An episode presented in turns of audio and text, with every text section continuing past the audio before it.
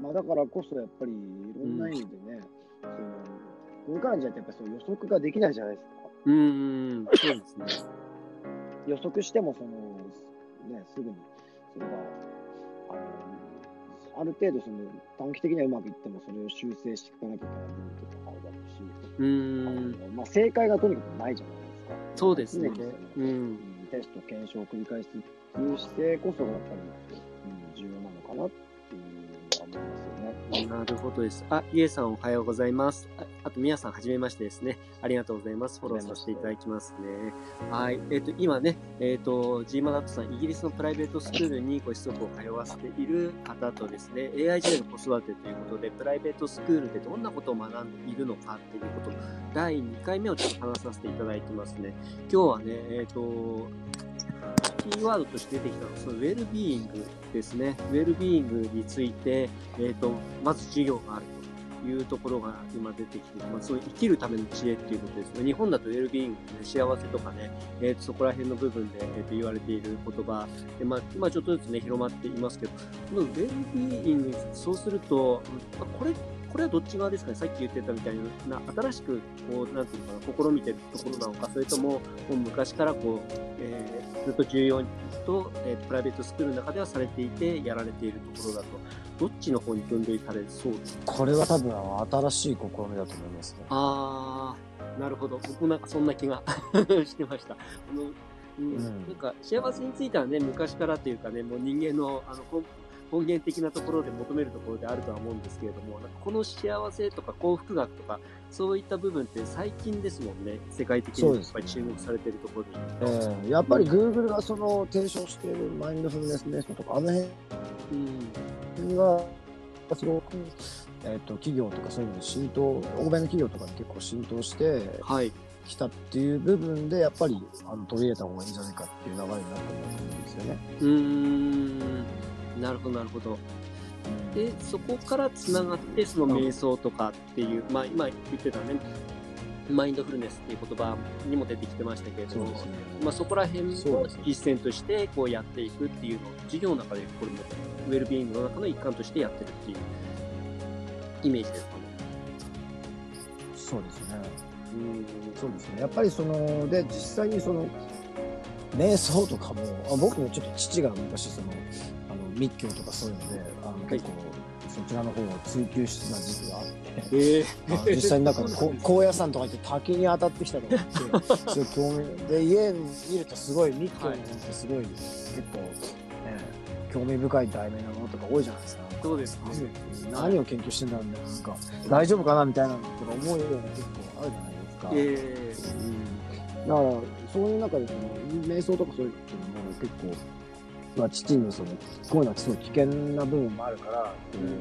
うあまり子供が面白半分にやるわけじゃないんだけども、こういうのはいいんですよ。瞑想とか、そういうのっていうのを、例えば、そのこの前先生からこういう瞑想を習ったんだけど、どうって言うから、ああ、すごいいいね、とかって言って、ー、そういう密教の瞑想みたいなのが、なんかね、イギリスの あの、プライベートスクールで子供が習ってきたっていうのはすごくいや、非常に興興味深いんですよね。いや、本当ね、これを聞いたときね、びっくりしました。僕も、えっと、今、ね、チベット仏教のことやってて、それで、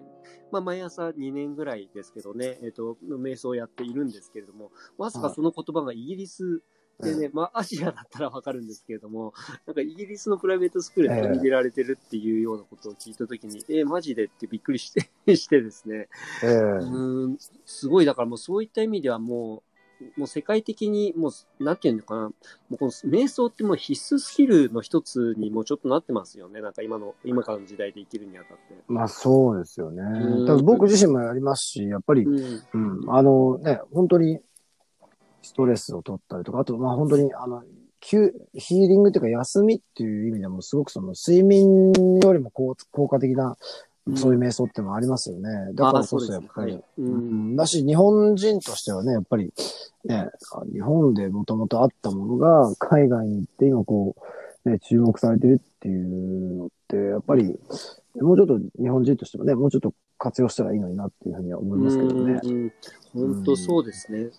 なんか、でもやっぱりその、先ほどおっしゃってたような、その Google とかがね、えっ、と、そういったマインドフルネスとか、そういうのを取り入れたっていう、ああいうのはやっぱり影響は大きいですよね。日本もなんかそういった意味では、そこからの派生で、なんか経営者の方とかやってたりとか、うんうん興味持たれる方も増えているっていうところもあるので、うんうん。でも子供の頃からやるってすごい、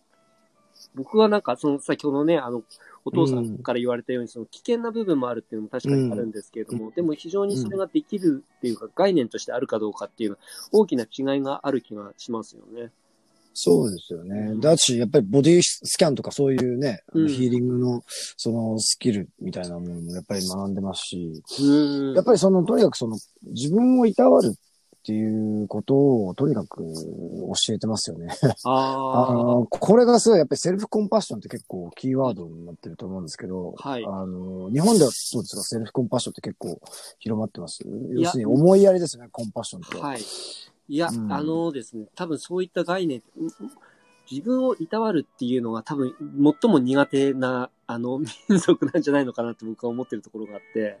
うん。なんか概念としてはやっぱり、うーん、あんまりないんじゃないかなって、い今でもそういったことについて、えっと、まあ、うんうん僕なんかもその自分をめでるとか、なんかそういったことが非常に重要ですよとかっていう話はしているんですけれども、あの、うんうんそれが日常に取り入れられている人っていうのは多分非常に少ない気がしますよね。概念として多分ないような気がしますね。あ、ベルさん、ベルさんかな？ベルさん、えっ、と、はじめましてですね。はい、よろしくお願いします。えっ、と、